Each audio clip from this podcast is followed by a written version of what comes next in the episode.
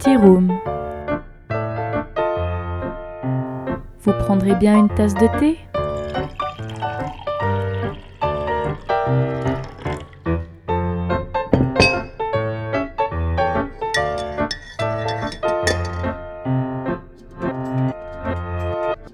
Ne sous-estimez pas cette ambiance feutrée, car les tea rooms ont été à une époque les véritables foyers d'un changement social féministe.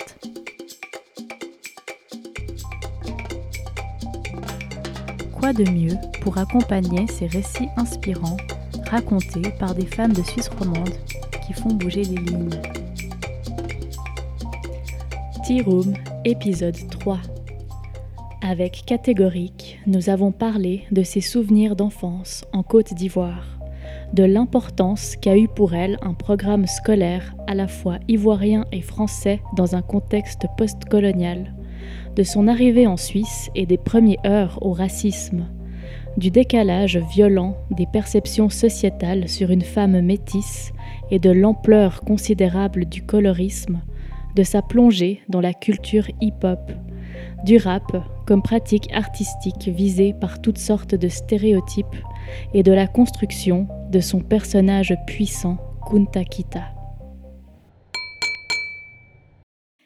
J'ai le grand plaisir d'accueillir aujourd'hui Catégorique, rappeuse, championne du monde de freestyle, mais aussi comédienne et artiste. On ne la surnomme pas pour rien le couteau suisse. Catégorique, bonjour et merci d'être avec nous. Bonjour, merci beaucoup pour l'invitation, je suis très contente. Aquaba est le nom de ton deuxième album sorti au printemps 2020. Un album percutant par ses sons énergisants et tes rimes incisives qui ne laissent pas indifférent. Merci beaucoup. À côté de la musique, on a pu te voir tenir un TEDx à Martigny intitulé Métissage, colorisme et passeport. Pendant le confinement, tu as été l'initiatrice du Biggest Female All-Star Cypher, plusieurs morceaux qui réunissent chacun une vingtaine de rappeuses du monde entier.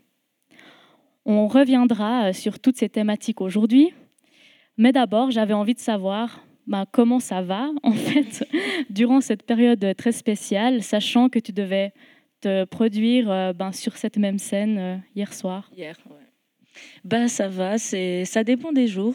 C'est très bizarre parce que en fait, on doit réapprendre euh, à vivre et réapprendre à travailler aussi de manière complètement différente, avec des situations qui sont très inconfortables parce qu'on a besoin de, de, ce rapport avec les gens quand on fait un métier comme le mien et vraiment d'être en connexion directe dans l'instant avec eux. Donc c'est très très bizarre de devoir réfléchir à des alternatives. C'est presque impossible en fait. Mais on arrive à trouver des petites solutions euh, comme le cipher ou d'autres trucs. On rappelle que la culture est essentielle. Hein. ouais. Alors je propose de commencer ton histoire euh, par le début. On va parler un petit peu de ton enfance afin de mieux comprendre euh, bah, ton parcours et apprendre à te connaître tout simplement. Catégorique, tu es née à Abidjan, la capitale économique de la Côte d'Ivoire. Fille d'une mère ivoirienne et d'un père italien, tu grandis avec tes sœurs, très entourée et très proche de ta famille. Est-ce que tu peux nous parler un petit peu de tes souvenirs d'enfance en Côte d'Ivoire? Oui, bien sûr. Ben, comme tu l'as très bien dit, en fait, j'ai toujours été euh, très bien entourée par euh, beaucoup de femmes, par euh, mes grandes sœurs. J'ai deux grandes sœurs, une petite sœur, et puis aussi ma tante qui a été aussi longtemps avec nous à la maison parce que mon père est décédé quand j'avais 5 ans. Donc on a aussi beaucoup vécu avec ma tante et ma maman, etc. Surtout, en fait, j'ai le souvenir d'avoir toujours eu la porte de chez moi ouverte et donc d'avoir toujours été euh, en connexion avec énormément de personnes, en fait, que ce soit des cousins, des cousines, des amis de ma famille, de ma mère, etc., qui avaient eux aussi des enfants. En fait, si je devais vraiment résumer ça, je dirais que je m'ennuyais jamais. Vraiment, je m'ennuyais jamais et je me sentais jamais euh, seule. J'avais toujours de quoi euh, m'occuper ou des gens avec qui parler ou m'amuser ou autre. Tu passes ta primaire à l'école des Sept Nains. C'est une école très réputée en Côte d'Ivoire puisqu'elle a la particularité de proposer un programme scolaire à la fois ivoirien et français. Est-ce que tu peux nous expliquer en quoi consistait ce programme et avec le recul que tu as aujourd'hui, aussi suite à ton arrivée en Suisse, euh, ben, qu'on détaillera un petit peu plus tard, Quel rôle a eu cette éducation comprenant deux perspectives pour ton développement? Bah, En fait, la particularité déjà du programme, c'est que bon, la Côte d'Ivoire, c'est une ancienne colonie française. Donc le système scolaire est le même que celui de la France. Je veux dire par là qu'on a la crèche, euh, le machin quand on est petit, euh, ce qu'on appelle l'enfantine, etc. Mais après, c'est vraiment CP, CM1, CM2, exactement comme en France, la sixième, la cinquième, etc. Et en fait, la particularité de cette école, c'est qu'ils allaient avoir un double programme. Donc, c'est-à-dire qu'on allait voir euh, des programmes, par exemple en histoire ou en sciences, qui étaient spécifiques de la Côte d'Ivoire, de l'Afrique de l'Ouest, des pays d'Afrique francophone ou bien de l'Afrique en général, tout comme on allait aussi très bien apprendre euh, l'histoire de la France, en fait et de ce qui se passait en France et de l'influence que a eu la France aussi sur euh, nos histoires et nos cultures en fait. Ce qui fait que bah, quand je suis arrivée ici à l'école, il y avait certaines branches dans lesquelles j'étais beaucoup plus en avance que d'autres. Par exemple, j'étais un peu moins en avance en langue, j'avais fait un peu d'anglais, mais j'avais jamais fait d'allemand.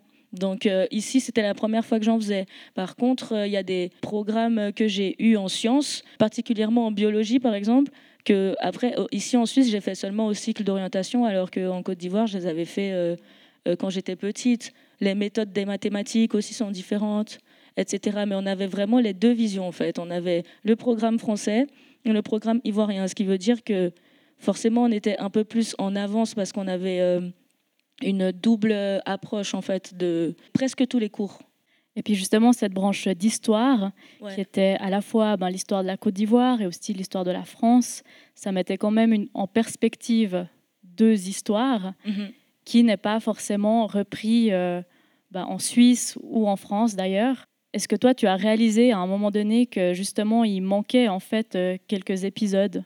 Ouais, bien sûr. En fait, je dirais pas qu'il manquait, mais du coup que j'ai vu beaucoup plus tard, par exemple le colonialisme ou euh, l'esclavage ou autre, on a vu ça. Euh, moi, j'ai vu ça quand j'étais à l'école de commerce, donc j'étais plus en école obligatoire, alors que j'avais totalement conscience de ce que c'était, de ce qui s'était passé et tout. Euh, déjà en tant qu'enfant, et non seulement il y avait, y avait le programme scolaire, mais pas, pas seulement. Ça fait vraiment partie de notre histoire, donc euh, aussi on entend les histoires de, de, des gens de, de nos anciens, de nos grands-mères, de nos grands-pères, de leurs pères, etc. Donc on sait en fait, on sait plein de trucs. Alors, euh, ben, je propose de contextualiser euh, un peu ces événements historiques euh, dans mhm. les grandes lignes, puisque comme on, comme on vient d'en parler, on ne les a pas forcément appris. Donc la Côte d'Ivoire avait tout d'abord été visitée par des navigateurs portugais au XVe siècle, puis par des Hollandais et enfin des Français et des Anglais. Elle va être placée sous protectorat français en 1843 et devenir une colonie française en 1893. Ce n'est qu'en 1960 qu'elle pourra acquérir son indépendance, tout comme 16 autres États africains la même année. Et puis, euh, comme on parlait un petit peu de la Suisse, je pense que c'est aussi important de, contextualiser la, position suisse dans toute cette histoire. Euh, donc la Suisse n'a pas eu de colonie, mais on peut tout de même affirmer qu'elle a été complice des puissances coloniales à plusieurs niveaux. C'est ce qui a été beaucoup euh, rappelé par euh, les militantes et militants antiracistes suisses dès les années 2000 et plus récemment euh, suite aux manifestations Black Lives Matter. Tout d'abord, dans la Suisse du 19e siècle, il était normal de penser que les habitants des zones colonisées étaient inférieurs aux Européens blancs. Donc plusieurs générations ont grandi avec des histoires, des publicités et des représentations totalement racistes. Mais ce qu'on sait un peu moins, c'est que certaines entreprises suisses ont profité de l'esclavage en tant qu'investisseurs et commerçants. Le commerce textile suisse, par exemple, a servi comme monnaie d'échange pour les esclaves qui étaient ensuite envoyés en Amérique et certaines entreprises ont même directement financé des expéditions maritimes pour euh, le commerce triangulaire. Pour preuve, suite à l'abolition de l'esclavage aux États-Unis, la Suisse connut une crise des matières premières, notamment pour la production de coton qui était largement basée sur une économie euh, esclavagiste. Pour se sauver, elle renforça sa collaboration avec le régime colonial britannique qui sévissait en Inde. Un autre exemple est la figure suisse euh, Gustave Moignet, cofondateur du Comité international de la Croix-Rouge, donc le CICR, qui lança une revue de propagande coloniale intitulée L'Afrique explorée et civilisée, et qui était un grand admirateur de l'œuvre coloniale du roi Léopold II au Congo. Catégorique, à quel moment est-ce que toi, tu as réalisé l'implication de la Suisse euh, dans cette affaire? Comme on disait, euh, un peu euh, plus une complicité. Quelle source est-ce que tu conseillerais pour, nos auditrices et auditeurs pour aller s'informer et comment toi-même tu t'es informé Ok. Eh, bah, en fait, je l'ai découvert, mais vraiment très, très tard. Très tard. C'est-à-dire que dans ma tête, comme dans la tête de tout le monde, en fait, la Suisse est un pays neutre. Donc, euh, à partir de. Quand on se base sur ce principe, on ne se dit pas qu'en fait, euh, euh, la Suisse a participé. D'ailleurs, un des premiers trucs que je me suis dit à l'école, justement, quand on n'avait pas on avait vu euh, le colonialisme, mais pas autant en profondeur que j'avais l'impression que vraiment c'était très court le passage euh, où on avait parlé de ça dans mes cours d'histoire. Et ben moi, la déduction que je me suis faite, c'est je me suis dit ouais, mais la Suisse, ils n'ont pas colonisé euh, de pays, donc ils doivent se sentir un peu moins concernés par ça. Donc peut-être que c'est pour ça qu'on n'en a pas trop parlé dans mes livres d'histoire ou dans les, cours d'histoire que j'avais. Et j'ai fait cette déduction parce que moi, j'ai été euh, je viens d'une ancienne colonie française, donc je me dis, bah, la France, forcément, euh, ils doivent un peu plus en parler parce que ça fait partie de leur histoire. Mais en fait, après, je me suis rendu compte que on nous donne seulement des bribes d'informations et quand on veut vraiment comprendre, on est obligé d'aller chercher par nous-mêmes si on est un peu intéressé. Du coup, moi, au début, c'était bah, Internet, forcément parce que c'est là que j'ai commencé à trouver euh, le plus d'études. En fait, je voulais, j'avais, je ressentais le besoin d'avoir la version des Africains et des afro-descendants sur euh, leur histoire en fait. Donc j'essayais de trouver des anciens, des gens qui racontaient leur vision à eux, jusqu'à ce que je découvre euh, bah, voilà, euh, des librairies, une librairie à Paris qui publiait vraiment des livres, des études faites par des Africains ou des Afro-descendants sur leurs histoires. Donc à chaque fois que j'allais là-bas, je ramenais quelques livres, etc. Et c'est un peu ça, surtout les documentaires, les podcasts, etc. C'est comme ça que je, je me renseigne en fait. Mais il faut vraiment avoir ce truc d'avoir envie d'aller chercher. Parce que les informations vont vraiment pas apparaître euh, tout en haut sur Google. il, faut, il faut fouiller quoi. Donc euh, j'encourage tout le monde à le faire, mais tout le monde, parce que c'est vraiment hyper intéressant et hyper important de comprendre qu'il y a plein de petits détails qu'on ignore, mais qui sont vraiment euh, essentiels pour comprendre la réalité de ce qui se passe aujourd'hui, parce que ça a vraiment un impact réel aujourd'hui. Et on peut aussi euh, inviter, je pense, les auditeurs et auditrices à consulter euh, les contenus qui sont très très accessibles aujourd'hui, par exemple sur les plateformes comme Instagram, où on a des comptes comme Décolonisons-nous, Semblant de rien, No White Saviors pour les anglophones, et qui sont des sources absolument incroyables de savoir et qui sont aussi écrits par des militantes et militants qui œuvrent pour une justice sociale. En parlant des problèmes euh, ben, géopolitiques, ta maman va se battre durant des années pour que ta sœur et toi obteniez le droit à un passeport italien. Et n'était pas gagné d'avance euh, puisqu'elle n'était pas mariée à ton père biologique. C'est ça. Heureusement, sa persévérance finit par payer et vous recevrez vos passeports. Exactement. Bravo à elle. Bah ouais, vraiment, parce que déjà, il y a toute cette problématique autour du fait qu'il y a vraiment des bons et des mauvais passeports. J'ai vraiment, je ressens le besoin de sensibiliser les gens à ça, parce que quand on a le bon passeport, on ne se rend pas compte qu'on a le bon passeport, parce qu'on ne sait pas qu'il existe des mauvais passeports. Et en fait, euh, si mon père biologique n'était pas italien, j'aurais pas eu la possibilité aujourd'hui de venir en Suisse, d'étudier en Suisse, de pouvoir être là à parler avec toi, et encore moins d'aller à New York un jour pour devenir euh, championne du monde. Ma mère, elle pouvait pas deviner qu'il allait se passer tout ça. C'est juste qu'elle voulait pas qu'on soit enfermé un jour si, euh, bah, je sais, je sais pas, moi, à 18 ans, je voulais aller faire des études euh, dans une université en Europe pour faire je ne sais quoi, et ben je pouvais me dire, je, je peux le faire, contrairement à toutes les autres personnes, aux millions de personnes dans ce monde qui n'ont pas les bons passeports. Parce qu'il y a, y a certains passeports avec lesquels on a besoin de visa pour aller nulle part. Il y en a d'autres où on a, on peut presque pas sortir de son pays en fait. Et juste ça, eh ben ça, ça peut tellement comment dire ça limiter le potentiel d'un enfant, d'un jeune. Euh, ma mère aussi pouvait pas deviner que allait avoir tous ces troubles politiques en Côte d'Ivoire, mais si c'était arrivé qu'on n'avait pas eu le, passeport italien, eh ben, j'aurais pas pu venir ici. Donc vraiment, c'est un détail très important, encore une fois, de juste se dire, j'ai la possibilité de me déplacer librement et j'ai l'opportunité de, de, faire les études que je veux ou d'entreprendre quelque chose dans ma vie, en fait, de différent. C'est ce que tu as développé euh, justement dans ton TEDx, mm. qu'on invite euh, aussi à regarder. Et puis, euh, tu disais aussi, en fait, quel coût ça a d'avoir un mauvais passeport par rapport au coût, justement, d'un bon passeport. Ouais, exactement. Je faisais la comparaison entre un Français qui demande le visa pour aller en Côte d'Ivoire. Ça lui coûte 40 euros. Et puis, il doit donner deux photos d'identité et puis un... Ah oui, et son carnet de vaccination. Et pour venir en, un Ivoirien qui veut venir en France, déjà, premièrement, il paye le double, il paye 80 euros, alors que 80 euros en francs CFA, euh, allez sur Internet, je vous laisse faire le calcul, ça représente vraiment euh, beaucoup d'argent.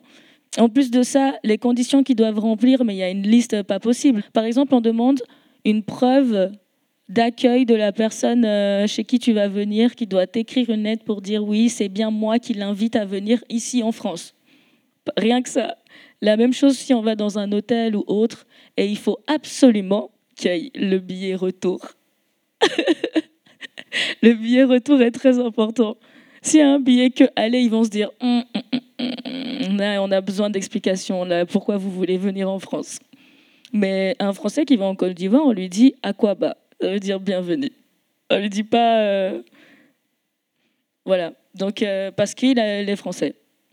On lui demande pas quand est-ce qu'il va retourner chez lui, quoi. Ouais. Alors, euh, dès les années 90, euh, la Côte d'Ivoire traverse de grandes tensions sociales et politiques qui vont mener à une tentative de coup d'État en 2002. Plusieurs ministres vont d'ailleurs être assassinés, c'est pas rien. Est-ce que toi, tu as des souvenirs euh, de cette période ou des jours qui ont précédé le départ? Parce que aussi, quand euh, on parle des migrations, on parle de l'arrivée, enfin du départ et de l'arrivée, mais pas ce qui s'est passé entre le point A et le point B. Et puis, qu'est-ce qui va se passer euh, pour ta famille à ce moment-là? Mm-hmm. Ben ouais, j'ai quelques souvenirs, j'ai des flashs d'événements, mais par contre, il y a un événement dont je me souviens vraiment extrêmement bien. C'était le coup d'État du 24 décembre 1999. En fait, c'était le le général Guéhi, donc euh, le, chef des armées, qui a fait un coup d'État, donc qui a kidnappé le président et qui a pris sa place. Et en fait, je me souviens de, je me souviens du direct à la RTI, donc à la télé, euh, la télévision nationale, au journal, en fait, de lui assis sur son siège avec tous les militaires derrière, qui s'adresse au peuple ivoirien pour dire, euh, à partir d'aujourd'hui, c'est moi le président. Ça, je m'en souviens vraiment hyper bien. Je me souviens aussi hyper bien du couvre-feu parce qu'on avait un couvre-feu, je sais plus si c'était à 18h ou à 20h tous les jours. Mais euh, du coup, la, situation du pays était devenue trop drôle parce qu'il faut savoir un truc, c'est que la Côte d'Ivoire, sans déconner, c'est le pays de la joie en fait. Les gens, ils aiment trop euh, euh, sortir, s'amuser, profiter de la vie, vivre l'instant présent. Du coup, tout s'était inversé. Les gens, ils allaient en boîte de 8h du matin c'est vrai, hein, de 8h du matin jusqu'à 17h, 17h30 avant le couvre-feu. Donc les gens, en fait, inversaient. La nuit se passait le jour. Enfin, c'était bizarre. Du coup, ouais, je me souviens de certains flashs comme ça, euh, de certains militaires dans la rue. Euh, euh, qui, qui, comment dire, qui, qui faisaient leur vadrouille pour surveiller, etc. Des moments comme ça, en fait, j'ai pas de, j'ai pas d'instant précis, j'ai plus des flashs, en fait, comme ça.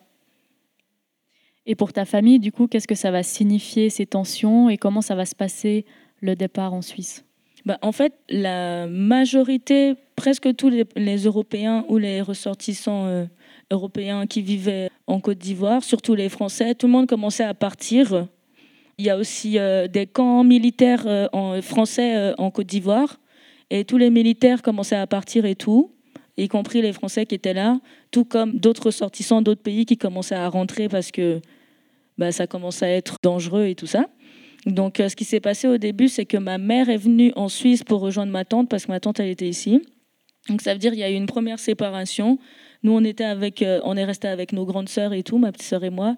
Et ensuite, on, on l'a rejoint en Suisse. Donc, ça s'est passé en, en deux étapes, en fait. Donc, euh, comme tu l'as dit, vous arrivez en Suisse avec ta sœur Mhm. et ça se passe euh, à la fin des vacances de Noël 2002. Ouais. Et en fait, vous allez commencer l'école à Villeneuve juste une semaine après votre arrivée. Direct. Donc, c'est quand même un changement de décor assez soudain. ouais, vraiment. Donc, comment ça va se passer euh, pour toi, cette euh, rentrée scolaire? C'était euh, bizarre. c'était ouais, c'était bizarre. En fait, moi, je connaissais l'Europe parce que je venais rendre visite à mes grands-parents en Italie quand j'étais petite et tout. Mais là, je devais aller à l'école. Donc, comme je disais avant, déjà, le système scolaire est complètement différent. Moi, en Côte d'Ivoire, j'allais rentrer en sixième du collège. Donc, ça veut dire que j'avais fini l'école primaire, en fait. Sauf que ici, je, je suis venue en cinquième primaire. Alors que pour moi, en Côte d'Ivoire, la cinquième, c'est après la sixième, mais ici, c'est avant. Donc déjà, il fallait que je comprenne euh, comment, on, appelait les classes et tout, à quoi ça correspondait. Et en plus, il y avait trop de trucs qui étaient différents. Les gens, ils comprenaient pas ce que je disais. Enfin, ils comprenaient pas. Ils disaient que j'avais un accent. Moi, je savais pas que j'avais un accent à ce moment-là. Parce qu'en plus, euh, on m'a toujours dit que je m'exprimais très bien, que j'arrivais bien à parler et tout, euh, à formuler mes mots, à utiliser du bon français. Et du coup, là, on me disait, euh, hein, tu, tu, tu as un accent bizarre et tout. Oui, il y avait, je sais pas, il y avait plein de petits trucs. Par exemple, chez nous, on nous appelle par notre nom de famille à l'école. Ici, on nous appelait par nos prénoms. C'est ouais, plein de petits trucs où j'étais comme ah ok. Et puis surtout, ben un des trucs qui m'avait marqué, c'est que j'avais l'impression que j'avais pas le même âge euh, que mes camarades de classe.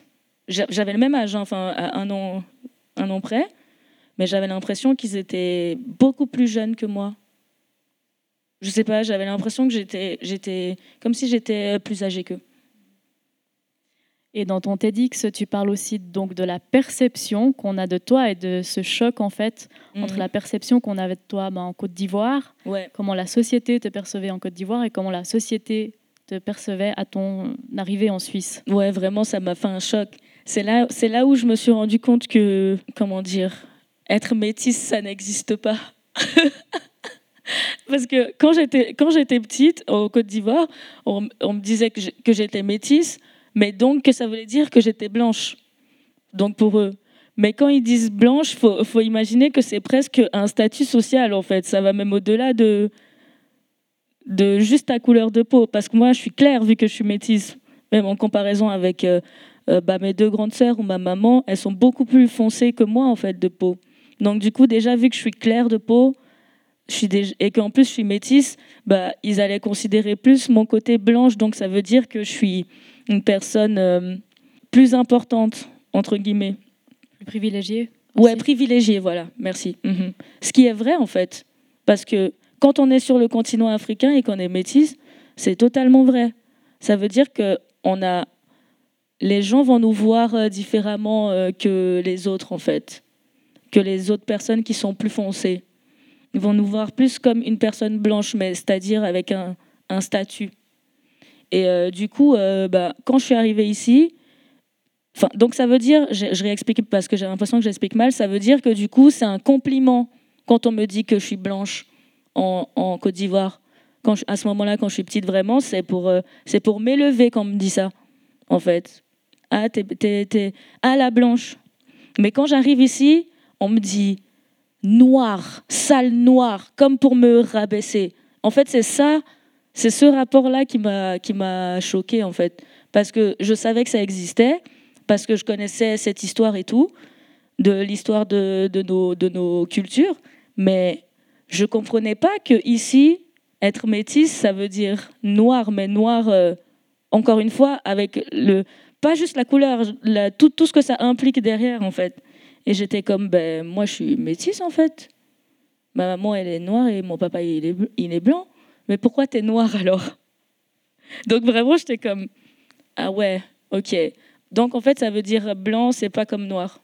Mais vraiment. Genre. Tu dis que, que tu connaissais un peu ce phénomène, justement. Oui. Est-ce que tu avais quand même été préparé à ça? Ou est-ce que c'était vraiment un choc dès euh, les premiers jours de l'école? Enfin, je ne sais pas à quel point le racisme ordinaire euh, s'est perpétré en Suisse Mhm. et à quelle vitesse, j'ai envie de dire. Ouais. Bah, en fait, pas vraiment. en même temps, oui, mais pas vraiment, dans le sens où c'est quelque chose que j'avais conscience de ça depuis toujours, bien sûr, puisque, ben, comme j'ai dit, j'ai été très tôt euh, imprégnée euh, dans la culture africaine, j'ai appris les histoires, etc. Mais en fait, on a une vision de ce que c'est l'Europe, en fait, tout comme les Européens et la culture européenne. Tout comme les Européens vont avoir une vision de ce qu'est l'Afrique et la culture africaine, et dans les deux cas, tout est biaisé. Donc ça veut dire, on sait qu'il y a des trucs euh, racistes, qui il y a le racisme qui existe et tout ça, mais on se dit pas que moi, je savais même pas qu'il y avait un mot sur ce que je vivais, qui est le colorisme, en fait. Pour nous, on sait ce que c'est une personne métisse, donc on se dit pas que les personnes en Europe, ils savent pas ce que c'est une personne métisse.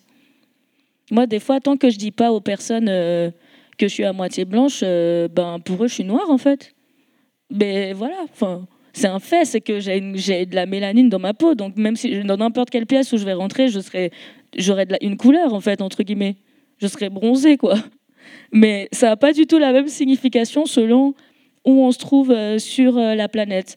Et alors, des fois, si on a un, bon passeport, on peut quand même avoir certaines opportunités que d'autres n'ont pas du tout. Si, par exemple, bah, ils ont, comme, comme je disais, ils sont 100% ivoiriens ou, ou autres, en fait.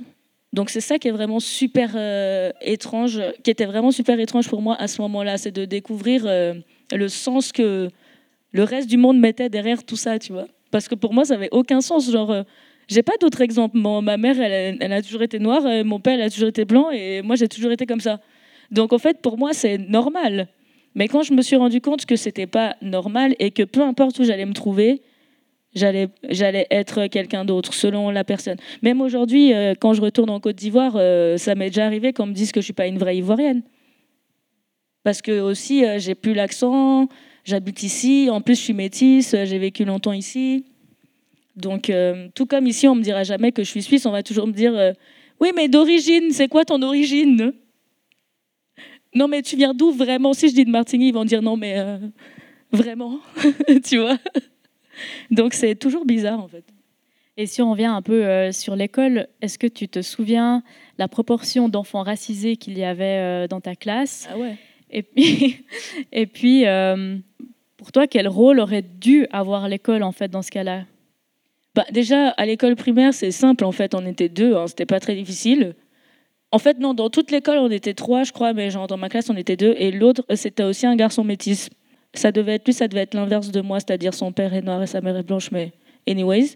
Et puis euh, à ce moment-là, franchement, je me posais pas vraiment de questions sur euh, sur le rôle, parce que, enfin, comment dire, moi, je venais d'arriver, j'étais nouvelle, donc, euh, j'avais vraiment cet, état d'esprit de je suis nouvelle. Peu importe quand tu arrives à un endroit et que tu es nouveau, bah, tu veux apprendre et tu veux t'intégrer, en fait. Mais au-delà de si tu es noir ou pas noir. Et en plus, quand j'étais petite, j'avais pas encore euh, le temps de vraiment me questionner euh, plus profondément sur les choses qui ont manqué à ce sujet parce que je me disais, bah voilà, il faut que je fasse comme on me dit de faire. Parce que c'est moi qui viens d'arriver, tu vois. Je peux pas je peux pas arriver de nulle part comme ça et tu vois. Du coup, je m'habituais petit à petit et euh, il y avait des choses qui se passaient euh, dans le racisme ordinaire, par exemple, que comme tu disais, quand j'étais petite, où je me rendais même pas compte que je pouvais dire quelque chose.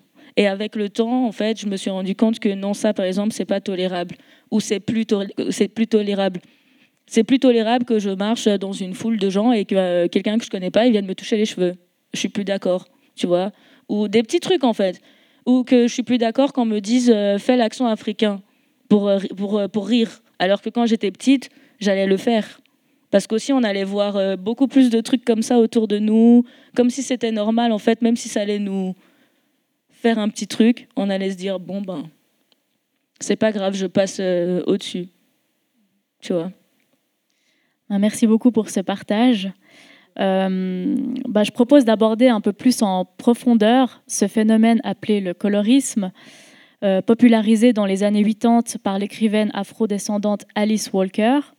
C'est donc une discrimination fondée sur les variations d'intensité de la couleur de la peau et plus globalement sur les traits physiques.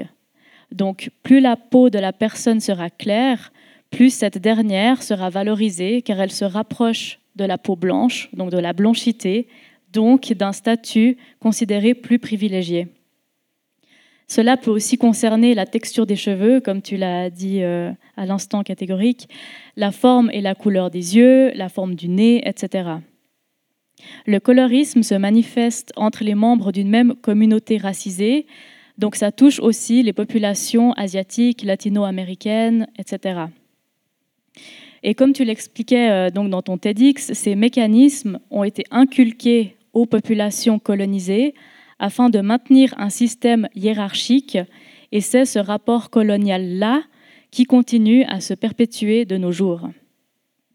Donc les expériences que tu nous as racontées ne sont absolument pas des cas isolés et ont une ampleur considérable. Et puis on va parler un petit peu de quelques exemples pour euh, aller un peu plus loin dans l'analyse et se rendre compte justement de l'ampleur du phénomène. Donc pour un premier exemple très flagrant, on peut parler des séries télé américaines comme euh, Ma famille d'abord, qui euh, a été aussi un très grand succès euh, sur le continent européen. Donc ce qui va se passer, c'est que quand la petite fille, qui s'appelle Claire, va devenir ado, et donc qu'il y a besoin ben, de changer de personnage, on va passer d'une petite fille à la peau noire à une ado à la peau plus claire.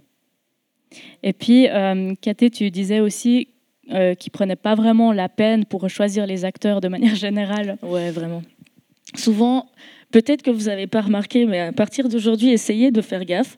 Quand il y a un acteur noir dans un film ou dans une série euh, à l'âge adulte, et puis qu'il y a des scènes qui représentent son enfance, l'acteur ne lui ressemble pas du tout. C'est-à-dire qu'ils font aucun effort. C'est vraiment c'est le truc de le truc inconscient de se dire euh, ouais non mais les noirs ils ont tous la même tête mais pas du tout. Et au point qu'ils font euh, ce que tu disais là, de carrément, ils vont prendre une. Non seulement la petite, enfin la grande ressemble pas du tout à la, à la petite, mais en plus elle est, elle est devenue, elle est devenue hyper claire de peau. Elle a plus du tout les mêmes traits de, visage. Euh, elle a le nez beaucoup plus fin. Euh, et pas, les cheveux, pas, pas, pas, de cheveux crépus et autres en fait. Donc, et c'est la même personne et on accepte ça comme si c'était ouais ouais c'est bon ça, ça passe. Alors qu'avec des actes, ouais ça passe inaperçu. Alors qu'en fait, c'est flagrant.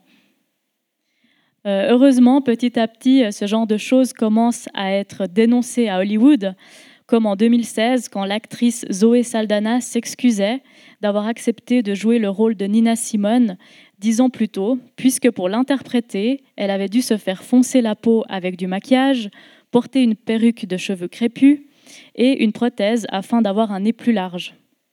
Elle confiait qu'elle aurait dû tout faire pour que ce rôle soit attribué à une femme noire. Donc on voit aussi que les actrices euh, euh, métisses sont appelées pour euh, des rôles de femmes noires. Mhm. Et heureusement, de nos jours, ça commence à changer de plus en plus, et même auprès du grand public avec des films à audience beaucoup plus large, comme par exemple le dernier Marvel Black Panther, qui a vraiment explosé le box-office où il y avait que des, acteurs noirs, même la plupart des personnes qui ont travaillé sur le film aussi. Et euh, il y avait vraiment des, des acteurs, bah voilà, comme Lupita Nyong'o, qui est vraiment une femme noire avec les cheveux rasés, les cheveux euh, les, les, cheveux crépus, la peau très foncée. Et, euh, et ce film a, été un très grand succès, alors qu'il y a eu beaucoup de rumeurs qui disaient qu'ils avaient peur au début de faire ce film, juste parce qu'ils avaient l'impression que parce que c'était que des acteurs noirs, eh ben le film n'aurait pas fonctionné au cinéma. Et, ça a été la preuve que c'est totalement l'inverse qui s'est produit. Ce film est devenu un véritable euh, phénomène. Donc c'est un exemple parmi tant d'autres qui prouve que de nos jours, euh, ça a évolué quand même par rapport à ça, parce qu'il y a un truc aussi, on est aussi dans une époque où les personnes euh, ressentent le besoin de retrouver leurs racines. Et je pense que les Afro-Américains, c'est vrai qu'ils connaissent pas beaucoup l'Afrique, mais ils, ont quand même ce truc de vouloir valoriser l'Afrique. Bon, là, le film de Marvel, c'est un film fantastique, donc euh, forcément, c'est très euh, romancé, c'est Wakanda, c'est la puissance et tout. L'Afrique, c'est pas exactement ça, mais ce qui est beau, c'est qu'ils ont utilisé vraiment des vrais symboles et des choses vraies de la culture africaine qu'ils ont en fait euh, permis d'intégrer dans l'imaginaire de, tout le monde. Et moi, j'ai trouvé que c'était très fort de faire ça, par exemple. Et ce qui change aussi, c'est ce que tu viens de dire, en fait, c'est d'avoir euh, des personnes noires sur le plateau en train d'aider en fait à réaliser le film. Ça change tout. Ouais, vraiment. Moi qui suis vraiment, euh, j'aime beaucoup les films comme ça, euh, les trucs de super-héros et tout. Mon âme d'enfant euh, a toujours adoré ça. Et ben, quand je l'ai vu au cinéma, j'étais vraiment extrêmement touchée. J'avais les larmes aux yeux en fait. Juste de me dire que ça ressemble.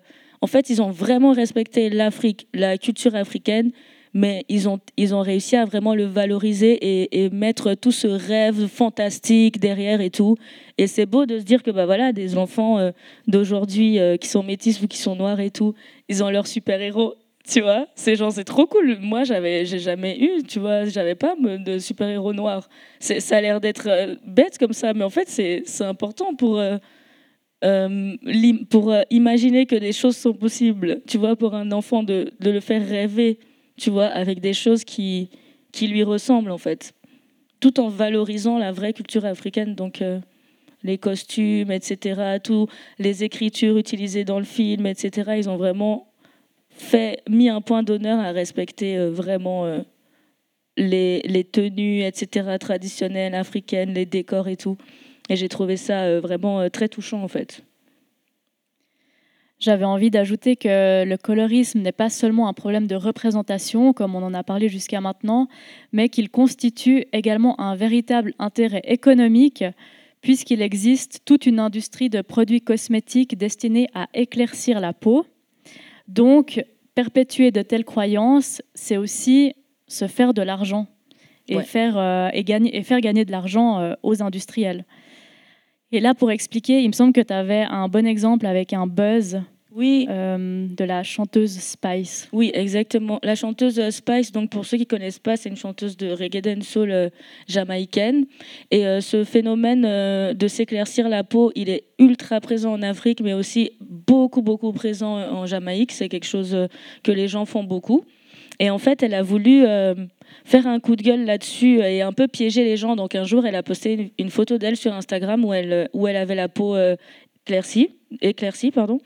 Et puis du coup, dans les commentaires, il y avait euh, énormément de gens qui venaient lui dire qu'elle avait trop bien fait parce que elle était trop belle comme ça et maintenant et, que ça lui allait super bien et puis et etc etc et d'autres personnes euh, bah, comme d'habitude sur internet qui l'ont insulté incendié en lui disant euh, pourquoi tu as fait ça? etc et le lendemain ou deux jours après eh ben, elle a sorti en fait un clip d'une chanson qui s'appelle Black Hypocrisy où en fait elle avait euh, elle était normale. En fait c'était un maquillage. Et euh, elle dénonce absolument tout ça. Et elle explique que elle c'est une femme euh, foncée avec des vrais avec, avec des traits marqués de la population africaine, ses fesses, ses cheveux, son nez, etc. Et elle explique à quel point elle se fait rabaisser est discriminée par des personnes en fait de sa propre couleur parce que on lui répète depuis qu'elle est petite qu'elle est trop noire donc elle est donc ça veut dire qu'elle est vilaine donc euh, et que ses cheveux ils sont moches et que il faut qu'elle qu'elle mette des perruques ou il faut qu'elle se lisse les cheveux etc etc et en fait ça a vraiment permis à beaucoup de personnes de prendre conscience euh, de ce phénomène aussi au-delà des frontières euh, jamaïcaines parce que c'est une artiste internationale. Et j'avais trouvé sa stratégie hyper intelligente parce que les, gens sont vraiment tombés dans le piège. Il y a énormément de gens qui l'ont félicité d'avoir fait ça, euh, de cette blanchie la peau en fait. Comment est-ce qu'on arrive à se forger et à se construire lorsqu'on se heurte à la violence de ces regards et à leur décalage? Euh, Je sais par exemple que tu as commencé à écrire dès l'âge de 8 ans. Mhm. Et euh, tes rimes à l'adolescence vont se poser euh, euh, désormais sur la musique rap. Est-ce que pour toi, le rap et la culture hip-hop, ça a eu un rôle d'échappatoire? Ouais, totalement. Ça a vraiment été ça. Parce qu'au début, j'écrivais des rimes, mais je me rendais pas compte que j'écrivais de la musique, en fait. Enfin, ouais. Je me disais pas que j'écrivais des chansons. Je me disais juste que c'était mon journal intime c'est-à-dire, mais dans le sens où je racontais pas mes journées, plutôt je racontais mes émotions, en fait, mais euh, en rime, parce que j'ai toujours trouvé que, que c'était cool de faire des rimes, en fait. Quand, on m'a appris à faire des rimes à l'école, je trouvais ça. Ouais, je trouvais que c'était stylé, en fait. Donc j'avais envie de faire des rimes. C'est beaucoup plus tard, quand j'ai vraiment été imprégnée par la culture hip-hop et par la musique rap surtout, mais à travers la danse, que j'ai vraiment eu un déclic en me disant, déjà, je me suis vraiment reconnue en fait, dans cette culture, dans cet univers, avec euh, bah, des personnes euh, une musique, une revendication, euh, un look, un état d'esprit, tout en fait me, me, me, parlait en fait. Donc je me suis vraiment prise, prise comment dire, je me suis fait prendre par, par le, le tourbillon du truc et ensuite j'ai plus jamais c'est comme je suis tombée dans la marmite, je suis plus ressortie, tu vois. Et après, bah, j'ai commencé à développer euh, ce truc en me disant, je vais prendre les morceaux que je préfère, sur, les, que sur lesquels je préfère danser, euh, que je préfère écouter et tout, et c'était des morceaux de rap, et je vais essayer de dire mes rimes euh, par-dessus. Donc c'est vraiment grâce à la danse, en fait, que j'ai commencé à rapper, sinon mes textes auraient toujours été... Enfin, mes, mes, textes, ça serait resté des rimes, juste des rimes, tu vois. Entre deux, ta famille aussi a déménagé à Martigny. Ouais. Est-ce que euh, sur le territoire valaisan, il y avait des structures justement où tu pouvais euh, euh, expérimenter le rap? Ouais, ouais. Y avait, en fait, nous, on, on gravitait vraiment au centre de loisirs, la maison des jeunes de Martigny, parce que eux, ils avaient des salles de danse, ils avaient des, une, une, une, petite salle de concert, enfin de live où on pouvait faire des scènes et tout. Donc vraiment, c'était le, le QG de tous les de tous les rappeurs et puis même des chanteurs et tout de de, de Martigny ou des ou des ou des environs en fait donc euh, la plupart des personnes avec qui j'ai commencé à rapper bah, soit on s'est rencontrés euh, là, soit on s'est rencontrés dans le cadre d'un truc organisé par le centre de loisirs parce que c'était vraiment le lieu où, euh, où on pouvait vraiment aller expérimenter. Par contre, il n'y avait pas de... Hum, comment dire On était tous complètement novices il y avait des plus grands de notre quartier qui avaient un studio où euh, il y avait des gens qui faisaient des instrus et qui pouvaient enregistrer. C'est un peu eux qui nous ont donné les premiers ateliers d'écriture pour nous guider sur en fait comment on écrit une chanson parce que nous on faisait euh, n'importe quoi, tu vois. Mais sinon on devait vraiment tout créer de A à Z en fait depuis le début parce que ça n'existait pas, tu vois. Donc il y avait aussi beaucoup de gens qui comprenaient pas du tout notre délire. En plus à l'époque on avait des styles chelous, des habits trois fois trop grands, de toutes les couleurs et tout. Donc vraiment, c'était c'était spécial. Mais moi, j'adore cette période parce qu'il y a aussi énormément d'artistes qui sont ressortis de Martigny, même que ce soit avec la danse ou autre, et qui aujourd'hui sont vraiment des professionnels dans leur art. Et on a quasiment tous commencé en même temps autour de ce centre de loisirs. Donc vraiment, c'est un endroit très spécial pour moi, où je vais encore des fois. C'est ma deuxième maison. C'est un, beau parcours qui t'a mené jusqu'à New York en 2012 pour End of the Week, la compétition internationale de freestyle. Et là, tu décroches le titre de championne du monde. première femme, première Suissesse et plus jeune personne. Il me semble que tu avais 21 ans. 21, ouais.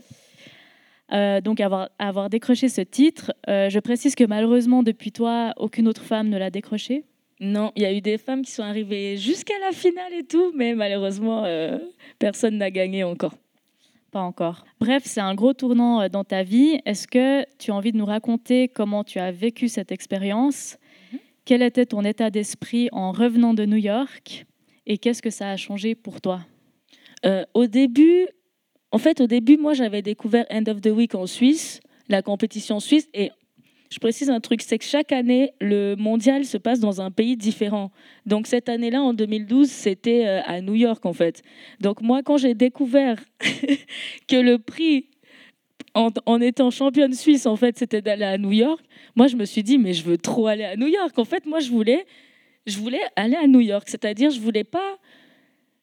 Sincèrement, je me disais pas, je veux être championne du monde. En fait, je me disais, je veux aller à New York pour aller rapper à New York parce que c'est New York et c'est le, berceau du rap. C'est, tout ce que je viens de dire. Moi, je suis vraiment une amoureuse de la culture hip-hop, en fait. C'est, vraiment mon mode de vie. Donc, c'était un rêve pour moi de me dire non seulement je vais aller à New York, mais en plus, là, je vais à New York pour rapper.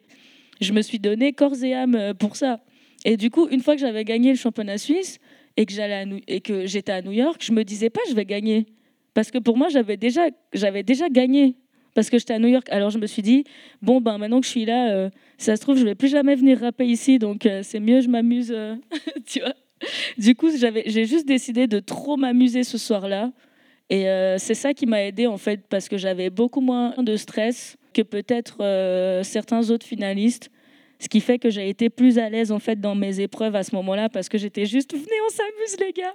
Et en fait, ça a marché. Mais sincèrement, j'ai réalisé seulement quand j'étais dans l'avion en train de rentrer en fait. Et c'est là que j'ai, parce que j'étais seule à mon retour et j'ai pleuré toutes les. Franchement, je pleurais, mais genre vraiment le pleur où tu peux plus respirer, où tu comme ça et tout. Et l'hôtesse de l'air, elle me disait Are you okay? Moi, j'étais comme No, I'm not okay. Je veux pas rentrer parce que je me disais que, je comprenais, je me disais que ma vie, elle allait plus, elle allait changer. Sauf que je savais pas euh, du tout à quoi m'attendre ni ni ce qui allait se produire, mais c'est juste que je venais de réaliser que j'avais fait un truc, comment dire, euh, qui était jamais censé m'arriver en fait. C'est-à-dire que j'ai vu vraiment toute ma vie défiler là, et j'étais comme, quoi? Il vient de se passer ça. Et là, j'ai réalisé, et du coup, c'était vraiment. Maintenant, quand je repense à ce, vol, je rigole trop, mais vraiment pendant tout le vol de 8 heures de temps, je pleurais et tout. Mais je crois que c'était. En même temps, c'était des larmes de joie, en même temps, c'était des larmes de stress, en même temps, c'était. Ouais, c'était un tout, en fait. Mais euh, une expérience euh, vraiment magnifique. Ça a changé beaucoup de choses pour moi dans ma vie après d'avoir fait ça. Et donc, à ton retour en Suisse, euh, il y a eu un intérêt aussi euh, des médias. Euh, tu as eu une certaine notoriété qui a commencé. Oui, vraiment. Les gens, parce qu'avant, je faisais déjà beaucoup de, de trucs. Parce que, comme, bah, comme j'ai dit, j'ai commencé à rapper à l'âge de 13 ans. Et je faisais beaucoup de, de représentations scéniques, mais ça restait beaucoup dans le, dans le Valais en fait. Avec, j'avais déjà fait euh, avec mon groupe à l'époque, quand on était petit, on avait même fait des premières parties de Sniper, de La Fouine, des gars comme ça à leur époque et tout. Donc on faisait des trucs, mais dans la tête des gens, ça restait euh, ah c'est la petite euh, du coin qui rappe bien là. C'était pas genre c'est une artiste. Et, en fait, le fait que j'ai gagné à New York et que alors que je rappe en français, et eh ben en fait ça a intrigué les gens. Ils se sont dit mais comment ça en fait, elle fait quoi et tout? Et du coup, après, ils sont allés écouter ce que je faisais. Ou alors, ils m'invitaient pour que je fasse des, démonstrations d'impro, du freestyle et tout. Et ça a commencé à plaire aux gens. Donc, à partir de là, ben, j'ai économisé. À chaque fois que je faisais une représentation, j'allais au studio. Et j'ai fait mon premier album comme ça en trois ans. Parce que justement, je faisais. Euh, dès que je pouvais, j'allais au studio, je payais le studio, je faisais mon morceau, etc. Et euh, jusqu'à aujourd'hui, en fait, ça, ça, ça s'est construit petit à petit, mais c'est vraiment l'intérêt est, venu par rapport à ça, en fait. C'est quand j'ai gagné que les gens ils se sont dit ah mais on, veut savoir ce que tu fais. Et en 2013, tu vas jouer le rôle principal dans le film Brooklyn de Pascal Tessot, un film qui va être sélectionné entre autres au Festival de Cannes et qui va gagner plusieurs prix. Tu y joues le rôle de Coralie, une jeune rappeuse suisse. Brooklyn, c'est son nom de scène. Et elle va quitter la Suisse pour Paris, où elle va trouver un job dans une association euh, de quartier qui accompagne les jeunes dans leurs projets musicaux. Petit à petit, elle va oser monter elle-même sur scène et conquérir le public. Comment toi, est-ce que tu as réagi à cette invitation de Pascal Tessot? Et à ce rôle d'actrice. Ben, au début, je le croyais pas en fait, parce que le gars, il m'a écrit sur Facebook, donc euh, c'est la porte ouverte à tout et n'importe quoi. Donc un gars, un gars m'écrit sur Facebook et puis il me dit qu'il est réalisateur et qu'il veut faire un film. Moi, moi j'étais comme euh, non mais c'est bon, arrête de me parler, tu vois. Genre, je ne le croyais pas. Et après, vraiment, il m'a, il m'a, convaincu. Il m'a envoyé des liens privés de ses anciens films, des documentaires qu'il avait fait, ses, sa biographie, enfin des trucs pour me prouver que non, je suis vraiment euh, réalisateur, en fait. Et puis ensuite, il, il, a, il voulait m'auditionner. Donc, euh, il voulait venir en, en, en Valais, à Martigny, pour m'auditionner avec un comédien. Et euh, moi, je lui ai dit que si. Je lui ai dit si tu veux viens, mais moi je suis pas comédienne, j'ai jamais fait ça de ma vie. Donc si ça se trouve tu vas tu vas payer ton TGV pour rien et tout. Et il m'a dit c'est pas grave, euh, je viens, j'essaye, euh, j'essaye.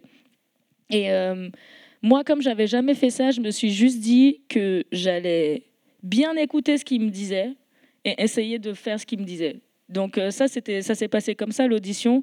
Alors pour moi, je savais pas du tout à quoi m'attendre en fait. J'avais aucune idée si c'était bon ou pas bon, parce que j'ai pas de référence en fait.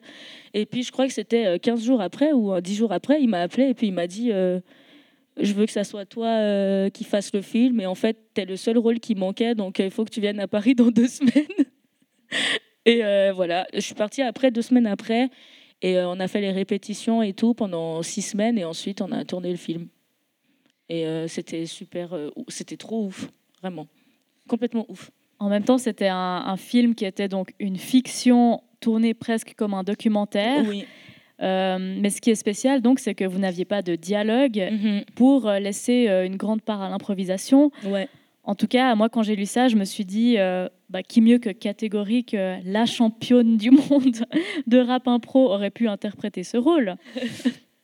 donc, euh, pour construire euh, les dialogues qui étaient donc improvisés, est-ce qu'il y a des choses que tu es allé chercher dans ton propre vécu, même si c'était absolument pas la même, histoire entre toi et Coralie, mais euh, ouais, qu'est-ce que tu Qu'est-ce que tu es allé chercher en fait dans ta propre expérience? Ah ouais, cool. Ben, j'ai un exemple précis. Bon, attention, spoiler alerte pour les gens qui n'ont pas vu le film.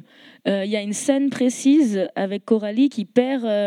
enfin, on, lui vole son cahier de texte. Et du coup, ben, la go, euh, forcément, elle est au bout de sa vie parce qu'il y a toute sa vie dedans. Elle a écrit tous ses textes et tout dedans et, c'est le seul euh, cahier qu'elle a. Moi, ça m'est jamais arrivé. Mais par contre, j'avais perdu, pendant que je faisais mon premier album, j'avais perdu euh, un, un- c'était un iPad avec tout, plein de démos, mes instrus, mes textes dedans et tout. Donc en fait, là, en l'occurrence, je voyais ce qu'elle devait ressentir, alors j'allais j'allais essayer de me remettre dans cette situation, comment je me sentais à ce moment-là quand j'ai perdu, euh, j'ai perdu mon iPad, par exemple. Mais il y avait plein de choses qui étaient quand même assez évidentes pour moi par rapport à ce personnage, parce que même si on n'a pas du tout la même vie et tout, on, avait, on a beaucoup de points communs dans nos, dans nos aspirations.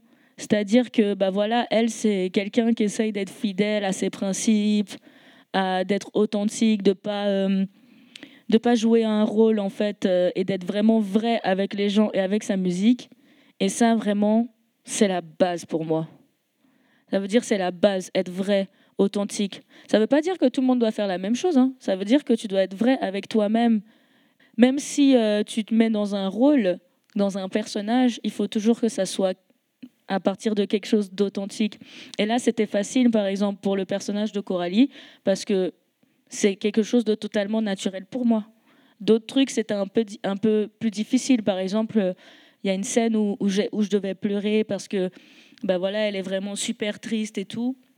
Alors, il y a un contexte précis quand elle pleure dans le film, mais ça ne veut pas dire que moi, dans ma tête, c'était ça qui me faisait pleurer. Sur le moment, je pleurais en fait parce que j'étais juste trop fatiguée. je pouvais plus. Enfin, la fatigue plus d'autres trucs. Donc, c'était un peu comme ça que, que je faisais. Et puis surtout, Pascal Tessot, le réalisateur, il avait une technique. euh, Vraiment, il avait une technique incroyable. C'est-à-dire que nous, on avait vraiment des séquences hyper précises qui étaient écrites pour chaque scène. Mais euh, par exemple, il allait venir, si je devais jouer avec toi, il allait venir te dire un truc précis dans l'oreille avec quelques mots-clés et à moi aussi. Mais moi, je connais pas les indications. Et quand on se perdait un peu dans la direction où on voulait aller, il allait juste crier le mot-clé qui me, correspond, qui me qui correspondait à ce qu'il voulait que moi je fasse, sans, que l'autre sache vraiment de quoi il s'agit. Du coup, ça créait des interactions en fait euh, aussi euh, directes dans le film. Mais par contre, des fois, c'était plus dur aussi parce qu'on devait rejouer la même scène de sous, sous plein, plein, plein de sous formes différentes parce que il fallait tester en fait, puisque justement tout est de l'impro, etc. Donc des fois, c'était plus dur, mais des fois, c'était plus facile selon les situations. Euh, J'ai pu lire également que ce film voulait rendre sa dignité à la culture rap et hip-hop. Euh, je cite Pascal Tessot, ce film est un acte de résistance du rap conscient, peu valorisé par les médias, qui lui préfèrent un, rap plus commercial. Qu'est-ce que tu peux nous, dire à ce sujet? Ben, en fait, je vois, je vois très bien ce qu'il veut dire par rapport au film et je pense qu'il a vraiment réussi parce qu'il avait un message à passer, euh, vraiment un message fort à passer avec le film. D'ailleurs, je crois que c'est pour ça qu'il voulait absolument aussi que son personnage principal soit une femme parce qu'il avait vraiment envie d'aller là où on n'allait pas du tout l'attendre euh, pour faire passer son message. Après, moi, j'aime bien utiliser le mot mainstream pour différencier de commercial parce que je trouve que commercial c'est pas assez précis. Moi par exemple, je vends ma musique. Donc c'est du commerce, tu vois. Mais je pense que dans le dans l'univers euh, mainstream de la musique, que ça soit la musique rap ou les autres musiques, et ben forcément, le principe en fait du mainstream, c'est de pouvoir toucher un maximum de public, euh, y compris les personnes qui sont novices, c'est-à-dire qui ne connaissent pas les codes de la dite culture, là en l'occurrence le rap. Donc forcément, ça va être euh, il y aura beaucoup de valeurs fondamentales et de, de piliers en fait forts qui représentent ce qu'est la musique rap qui vont être très édulcorés pour que les personnes qui sont novices et qui comprennent pas les codes puissent quand même avoir accès à la musique et qu'elles puissent vendre. Donc oui, ça rapporte de l'argent et oui, ça met la culture hip-hop à un certain niveau, mais d'un autre côté, il y a aussi du négatif, c'est-à-dire que bah, il y a beaucoup de valeurs en fait, comme je disais, qui font partie des piliers qui se perdent. Et lui, c'est vraiment ce qu'il a voulu euh, dénoncer, on va dire, et mettre en, mettre en avant dans le film. Et c'est quelque chose qui existe encore aujourd'hui euh, en 2021 dans la culture hip-hop, euh, avec le mainstream, les médias mainstream et, autres. Donc, en fait, ça provoque aussi un truc, c'est qu'il y a beaucoup de personnes qui ne comprennent pas ce que c'est le rap et la culture hip-hop. Ils pensent qu'il y a un rap, que c'est le. Donc là, c'est vraiment dans le regard des personnes qui ne connaissent pas. Ils pensent qu'il y a un rap. C'est le rap de les voitures de luxe et le gars euh, hyper musclé avec des meufs en string. Alors qu'il y a le rap, c'est beaucoup plus que ça. Ça, c'est le rap justement qui utilise beaucoup les, les, les clichés pour pouvoir vendre, en fait, comme je disais. Mais c'est la même chose avec les films. Hein. Dans les films, on met des trucs pour vous choquer. Ben, c'est pareil. Mais ça ne veut pas dire que c'est les seuls genres de films, tu vois. Et c'est la même chose avec le rap. Oui, alors on va justement rester un petit peu sur la thématique euh, du rap. Donc le rap comme euh, pratique artistique visée par toutes sortes de stéréotypes, comme tu viens de le dire. Mhm. Et comme on est dans Tea Room, j'avais envie de l'aborder avec toi aussi dans une perspective féministe. J'ai noté une phrase forte que tu as exprimée. C'était sur un article de la radio Nova. Mhm. Il faut arrêter de faire comme si le rap était le seul truc sexiste au monde. Ouais. Est-ce qu'on peut en parler? Ouais, bien sûr, parce que en fait, ce qui me dérange, c'est euh, vraiment ça me dérange, ça m'agace. En fait, c'est même pas que ça me dérange, c'est que ça m'agace. C'est qu'il y a souvent cette question, mais qui pour moi est tellement absurde de ça vous fait quoi d'être une femme qui rappe? Alors que, en fait, c'est comme si on me demande ça vous fait quoi d'être une femme hein? Les gens, ils se rendent pas compte que le qui rappe, là, il change rien. C'est comme si tu me dis ça vous fait quoi d'être une femme qui est serveuse, ça vous fait quoi d'être une femme qui est. Qui est... Parce que, en fait, le sexisme, euh, c'est notre société. Et en fait, le rap, c'est.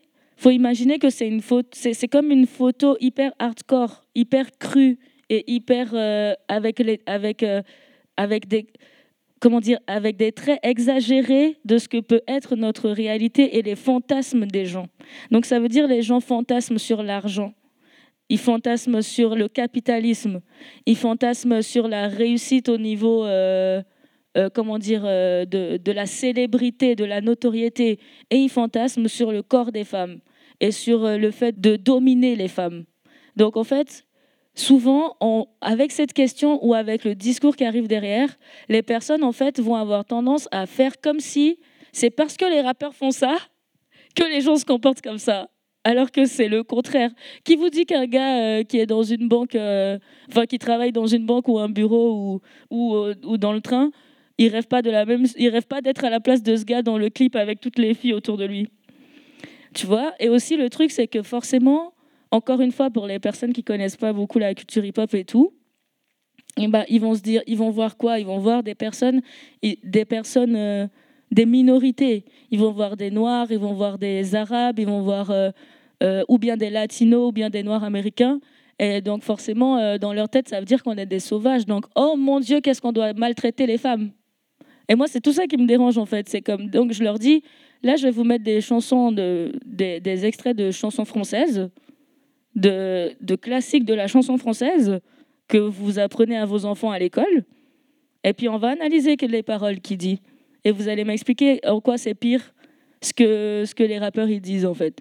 Ou bien des fois c'est même la chanson française qui est pire que ce que le rappeur il dit. Tu vois?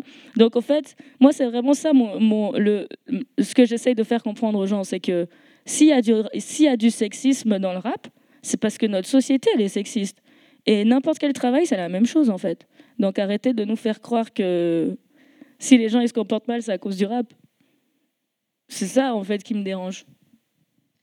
Et on s'adresse aussi à toi en tant que rappeuse, donc comme si tu étais aussi la seule femme qui en faisait finalement. Ouais.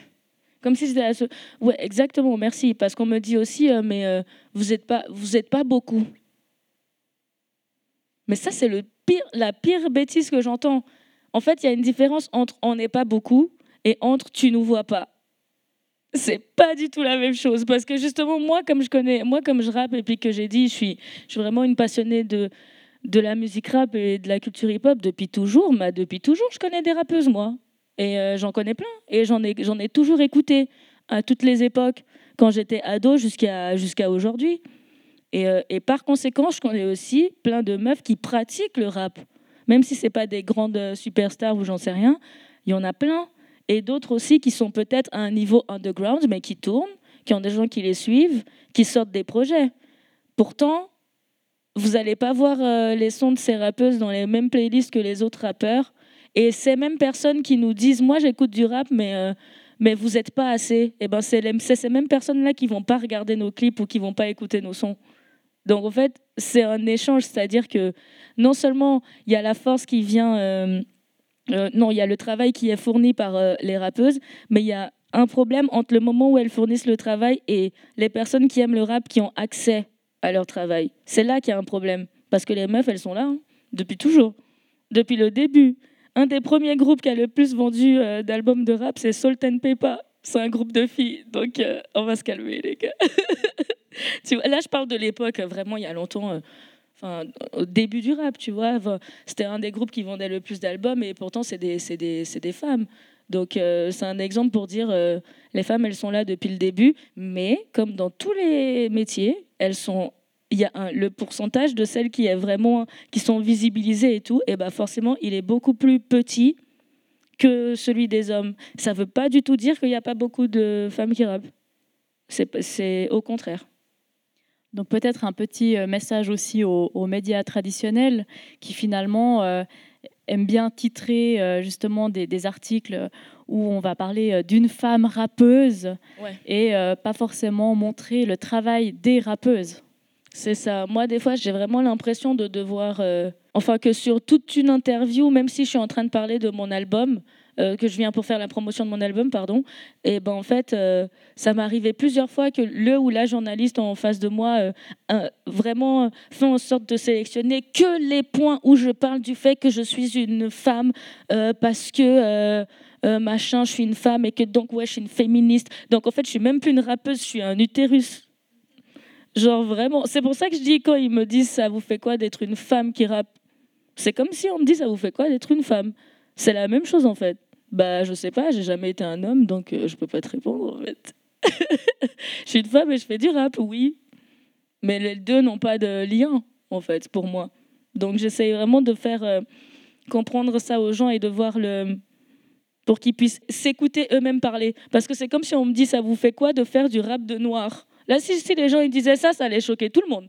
Mais ça choque personne qu'on dise euh, ça vous fait quoi de faire du rap féminin? Vous êtes sérieux? Tu vois?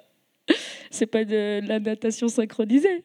C'est de la musique en fait. Donc euh, moi, c'est vraiment, je, je comprends pas. Et surtout, j'ai aussi l'impression que je dois toujours expliquer ça, mais qu'on m'écoute pas en fait, parce que la, personne suivante va me reposer la même question. Ça vous fait quoi d'être une femme? Je dis même plus Kira, enfin, je savais être une femme? Tu vois, alors j'ai décidé d'essayer de, de, mettre, de faire des trucs, pour, pour de poser un, geste en fait, un acte, tu vois, un truc qui va vraiment expliciter ce que je veux dire, mais de la manière dont je sais le mieux le faire, c'est-à-dire avec la musique en fait, parce que des fois je trouve que parler ça sert presque à rien. D'où ce que j'ai fait euh, le, euh, avec le cipher. Parce que déjà, c'était le moment, c'était la bonne occasion. Et aussi, il y avait tout, tout, ce sens derrière pour moi. En effet, on y vient. Donc, pendant le confinement, tu n'as rien lâché et tu as réuni plusieurs dizaines de rappeuses autour de deux morceaux qui sont intitulés Biggest Female All-Star Cypher. Je ne sais pas s'il y a d'autres morceaux euh, qui vont arriver, mais on l'espère. Eh, eh. Est-ce que tu peux euh, nous parler de ce projet? Qu'est-ce que ces morceaux ont signifié pour toi, mais aussi pour les autres rappeuses qui ont participé? Ouais, bien sûr. Alors déjà, j'avais envie. Bon, pour ceux qui savent pas ce que c'est un cipher, c'est euh, un cercle d'échange. Donc, c'est-à-dire que dans la culture hip-hop, ça se fait avec toutes les branches, hein, les danseurs, les rappeurs, les beatboxers, etc. Le principe est très simple. On est dans un cercle, il y a une instru, chacun son tour vient rapper. J'avais envie de retrouver cet état d'esprit mais à distance, puisqu'on ne pouvait pas se connecter. Je me suis dit, c'est le moment où jamais tout le monde est bloqué en même temps au même moment à la maison. Parce que franchement, en temps normal, pour réunir 19 rappeuses de je sais pas combien de pays différents sur le même morceau, ça m'aurait pris des mois à organiser parce que tout le monde n'a pas le même planning et tout. Donc là, c'était le moment propice. Et aussi, j'étais dans pendant le confinement, j'étais vraiment dans un état d'esprit de continuer à transmettre des good vibes aux gens, amener un message d'unité, etc. Donc je me suis dit, c'est le moment de faire un truc comme ça. J'ai demandé aux gens sur Instagram de voter pour, euh, pour euh, de me donner plein de noms de rappeuses. Et moi, j'ai fait en sorte de réunir le plus possible de personnes qui étaient sur cette liste sur le même morceau. Donc la première fois, on était 19. Et en fait, moi, j'étais vraiment ultra surprise de la réaction des gens. Vraiment parce que c'est comme je t'ai dit tout à l'heure, pour moi, c'est normal, tu vois, de voir plein de, de meufs. Et en plus, j'ai beaucoup de chance parce que en temps normal, quand on n'est pas dans une pandémie et que je peux tourner, j'ai vraiment de la chance de pouvoir aussi tourner dans des pays qui sont pas francophones. Donc j'ai rencontré des rappeuses de partout, des rappeuses d'Espagne, des rappeuses allemandes, islandaises, mauritaniennes, tout ce que tu veux, tu vois. Donc je me suis dit, Enfin, pour moi, c'était complètement normal de voir toutes ces meufs rapper dans plein de langues différentes. Mais les gens, ça les a choqués, justement parce qu'ils ont cette idée reçue de il n'y a pas de femmes qui rappent juste parce qu'on n'arrête pas de leur répéter que c'est pas un truc de femme alors que ça n'a rien à voir. Enfin, ou plutôt qu'elles sont qu'elles sont pas là en fait. Et euh, du coup, bah, j'étais, ultra surprise. Je me disais bien qu'il allait avoir plus de partage et tout, parce que forcément, on est 19 dans le morceau. Mais je m'attendais pas du tout à l'engouement que ça a pris. Euh, je passais euh, en direct sur le journal, à la RTS. on a fait un million de vues en, en 10 jours. Enfin, vraiment, c'était, c'était complètement fou. Du coup, quand j'ai vu qu'il y avait du sens aussi pour les gens, de se dire, bah voilà, euh, regardez, elles sont là en fait. Là, en plus, c'est que des, générations différentes, des langues différentes, des styles différents. Donc, frère, choisis une meuf que t'aimes bien là-dedans et puis va écouter ses sons. Et puis, arrête de me dire que les meufs, elles rappent pas. Tu vois, c'était, ça aussi. Et ça avait tellement de sens qu'après, j'en ai fait du coup un deuxième où cette fois-ci, on était 21 et euh, pareil, de neuf pays différents.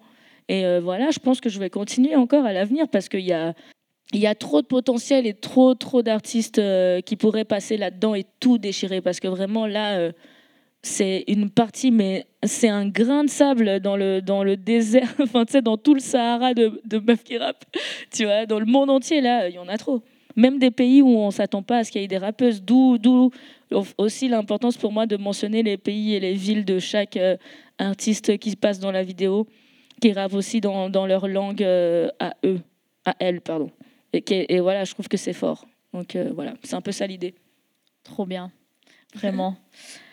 Euh, donc l'année passée, tu as sorti aussi ton deuxième album, Aquaba, qui signifie Bienvenue en ivoirien. Mmh. En baoulé.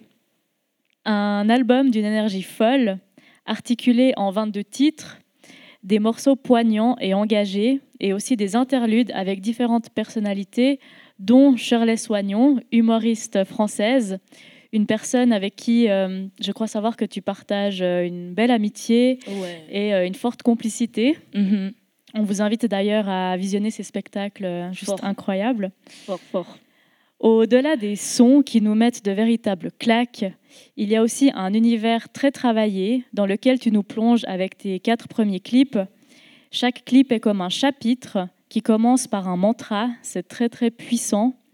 Et toi, tu apparais telle une guerrière sous le personnage de Kunta Kita. Mm. Et j'avais envie d'en savoir un peu plus sur ce personnage. Qu'est-ce qui signifie pour toi et comment est-ce que tu l'as construit Ok. Bah, en fait, déjà, Kunta Kita, elle était toujours là. Elle est là depuis le début, mais je l'avais pas encore euh, présent. Je l'avais pas vraiment encore euh, introduit dans un univers euh, clair et précis. C'est juste que j'ai amené ça petit à petit. Par exemple, même sur la première pochette de mon premier album, eh ben, j'ai déjà les peintures sur mon visage. C'était quelque chose que je faisais déjà avant, en fait. Mais au fil, en fait, je pense que je grandis avec ma musique. En fait, euh, je prends en maturité en même temps dans ma vie que dans ma, au même moment dans ma musique. Du coup, j'ai réussi aussi à construire euh, mon propre univers au fur et à mesure.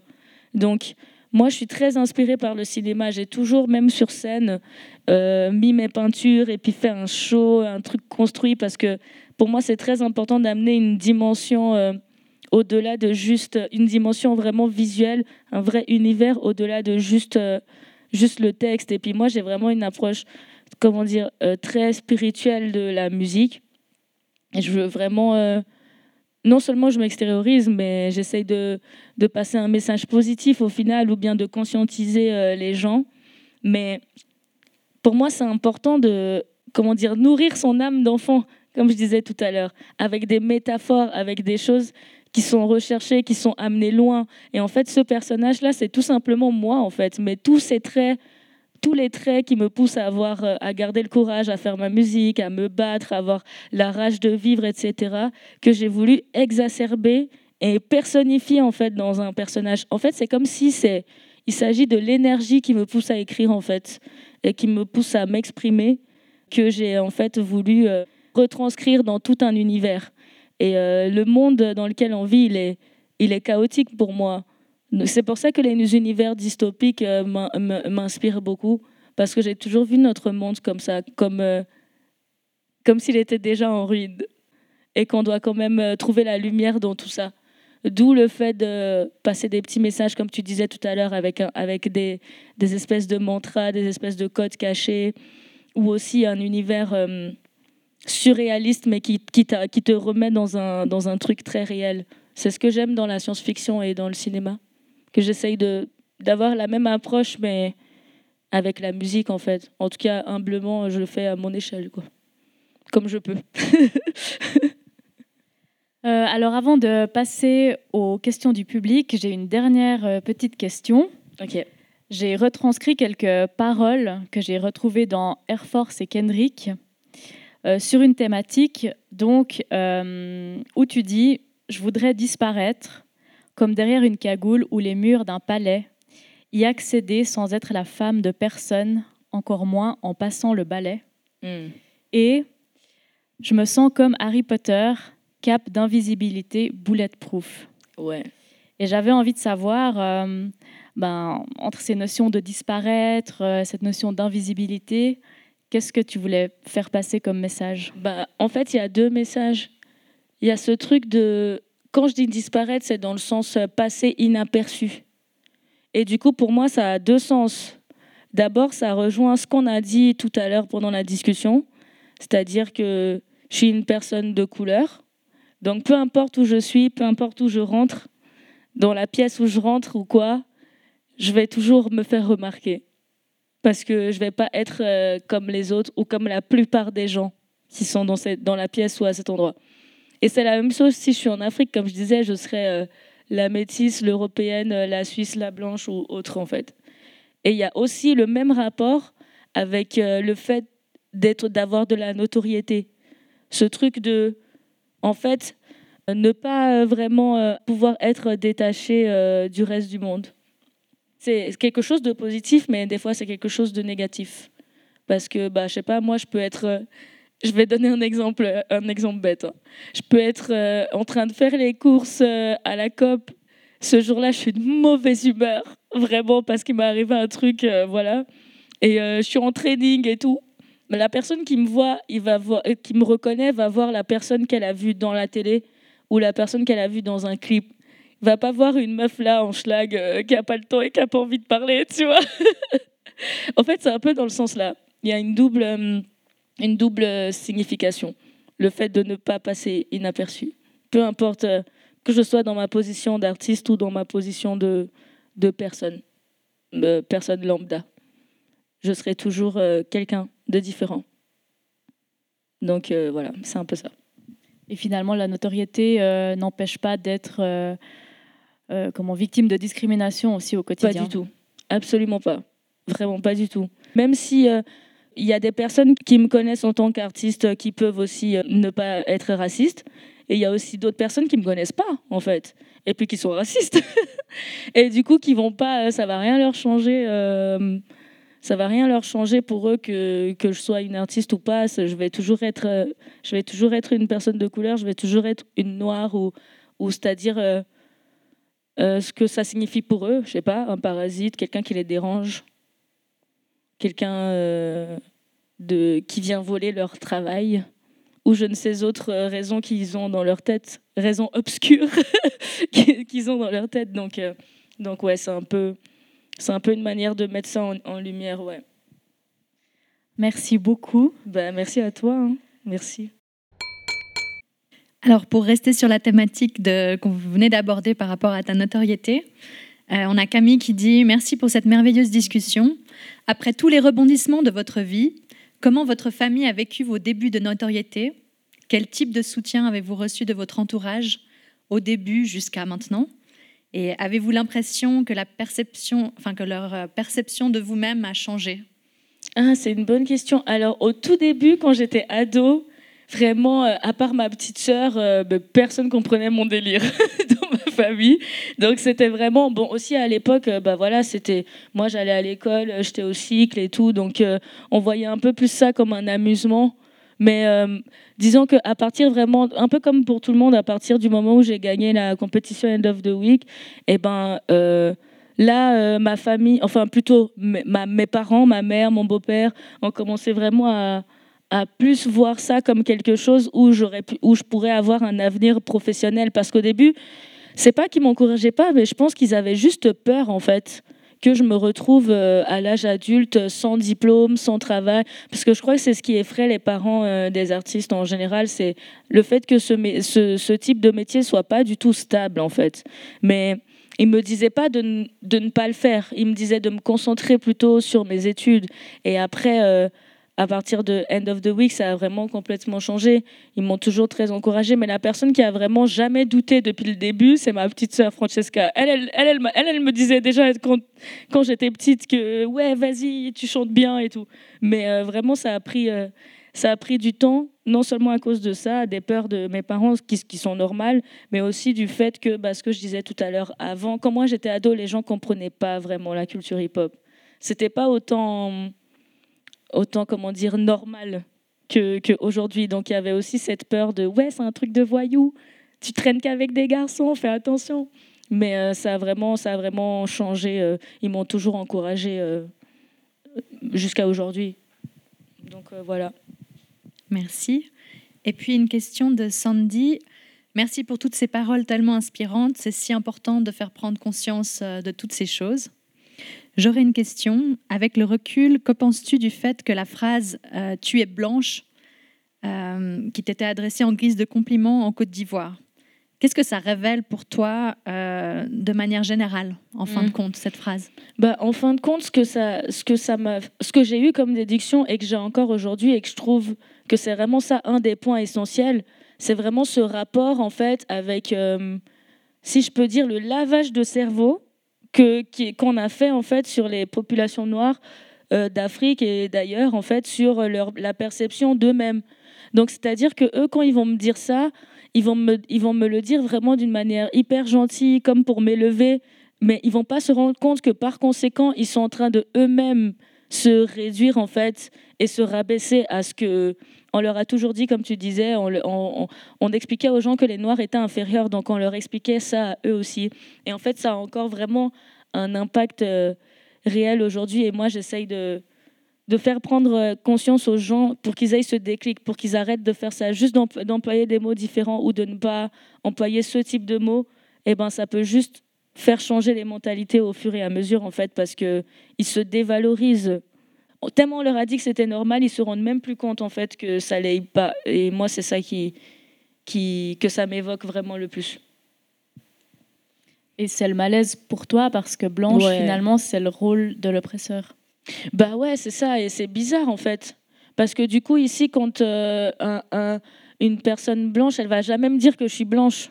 Jamais. Et donc, ça n'a rien à voir avec le racisme. Hein. Avec le racisme. Hein. C'est juste que bah, je, suis, je, suis, je suis bronzée en fait. Mais le truc, c'est que là-bas, quand on va me dire t'es blanche, c'est comme si, en fait, ils sont en train de me donner le rôle de ce que les personnes euh, blanches euh, qui les ont colonisées ont fait.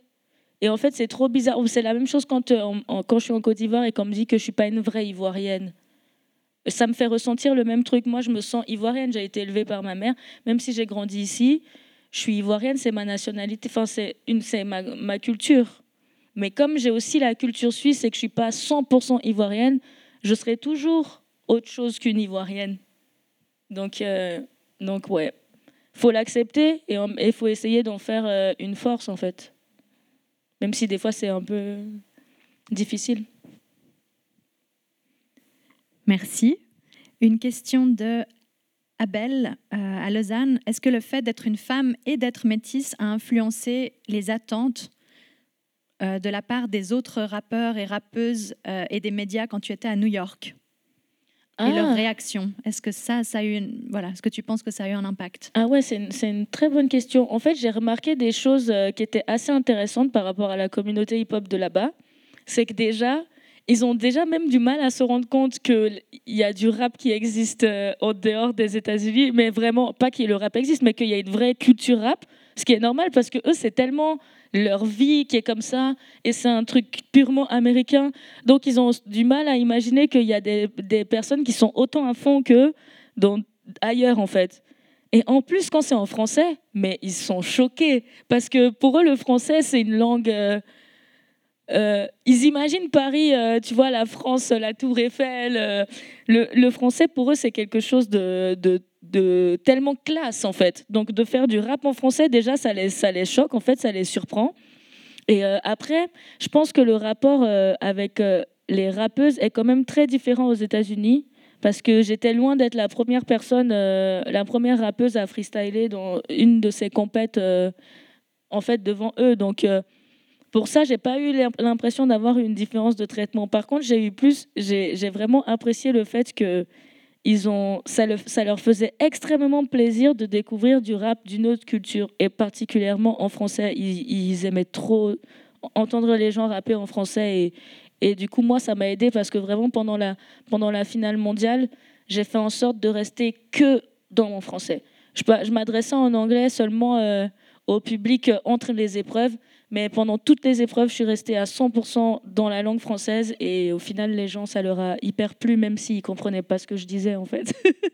C'était cool.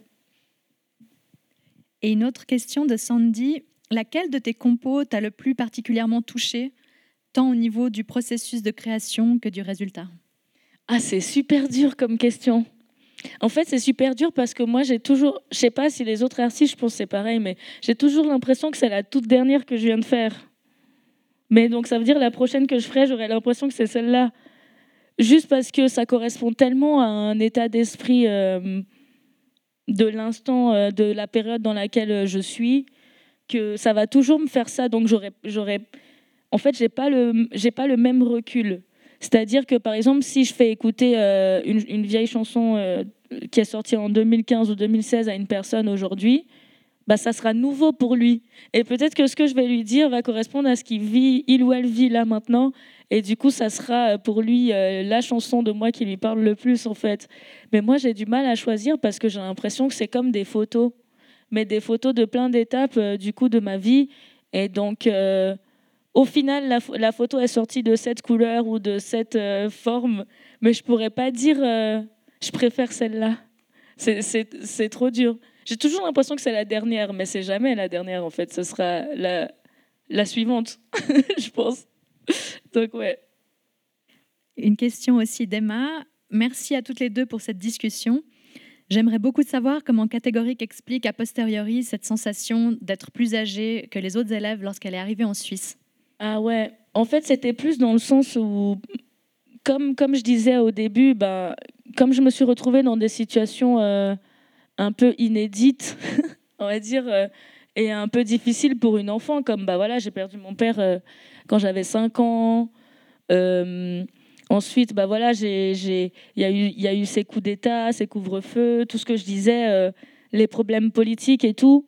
Et en fait, j'avais juste en fait l'impression que j'avais dû, mais dans ma tête hein, surtout, grandir en fait un peu plus tôt, un peu plus vite que les autres. Genre, euh, ouais. Une fois que moi, j'ai l'impression qu'une fois que mon père est décédé, j'avais déjà compris euh, beaucoup de choses euh, de la vie qu'on comprend quand on est, quand on arrive à l'adolescence ou plus tard. Mais moi, j'étais, j'avais pas le choix parce que bah, c'était en face de moi en fait. Donc je pense que c'est plus, c'est plus une, une, une cause à effet. Mais après, euh, j'avais quand même des amis en classe. hein. C'est juste, euh, il y avait certains trucs où j'étais un peu plus réveillée, on va dire, sur certains sujets. Merci. J'ai moi-même une question euh, Ok. qui est par rapport à Euh, là où tu développes ta carrière en ce moment, donc ben, tu, tu écumais les scènes romandes quand c'était possible physiquement. Euh, on te voit aussi en France faire des collaborations? Est-ce que tu développes plus du côté de la France? Est-ce que tu es intégré ou est-ce que tu as un bon réseau du côté ivoirien ou dans d'autres pays du continent africain? Ouais, ah, mais c'est une, une, bonne question. Là, par exemple, cette année, je devais faire, enfin en 2020, je devais faire ma tournée entre plusieurs pays, la Suisse, euh, la France, la Belgique et puis le Québec. Et, également essayer de faire quelques dates en Afrique francophone parce que j'ai déjà joué au Sénégal, j'ai déjà joué en Mauritanie mais j'ai jamais pu jouer en Côte d'Ivoire et ça c'est un de mes plus grands rêves. Mais il y a aussi ce problème d'accès, c'est-à-dire que pour l'instant il y a, quand même euh, un petit public ivoirien qui me connaît et qui me découvre, mais en comparaison ils connaissent pas ma musique en fait, en comparaison avec les rappeurs de là-bas ou les artistes africains, parce que j'ai pas encore vraiment la possibilité de pouvoir développer un véritable euh, réseau pour que les personnes puissent euh, accéder à ma musique parce que là-bas, en fait, les personnes découvrent bon, beaucoup la musique sur Internet, évidemment, YouTube et tout, mais il y a, vraiment euh, un peu le système comme c'était chez nous il y a quelques années avec les chaînes de musique à la télévision. Et c'est vraiment euh, comme ça que les gens découvrent beaucoup d'artistes parce qu'ils regardent les clips à la télé en fait toute la journée. Et c'est très difficile pour un artiste européen, même qui est même ivoirien, de pouvoir avoir ses morceaux en playlist sur ses chaînes télé, etc. Parce que c'est euh, c'est quand même quelque chose de un réseau euh, très particulier. Donc mon objectif un jour, c'est de pouvoir faire une date là-bas, mais une vraie date, c'est-à-dire euh, avec des personnes qui auront découvert ma musique et qui auront vraiment envie de venir euh, voir euh, le concert et partager ça avec mon groupe et moi. C'est mon plus grand rêve. Avant, ouais, vraiment, faire un vrai concert en Côte d'Ivoire. Un jour, je croise les doigts. Merci. Merci. Catégorique, merci beaucoup d'avoir été avec nous aujourd'hui et d'avoir partagé ton histoire. Merci pour l'invitation, vraiment. Merci à Catégorique d'avoir participé à la troisième édition de T-Room. Merci à Vanessa Thierrean d'avoir collecté les questions du public sur les réseaux sociaux. La bande-son du podcast est une œuvre de Lena Orsa. Merci à Viviane Flukiger pour le générique et à Blenda Akimana pour le mixage. Merci au Nouveau Monde pour l'enregistrement et plus largement pour le précieux soutien du projet Tiroum. Merci à vous pour l'écoute. On se retrouve au prochain épisode.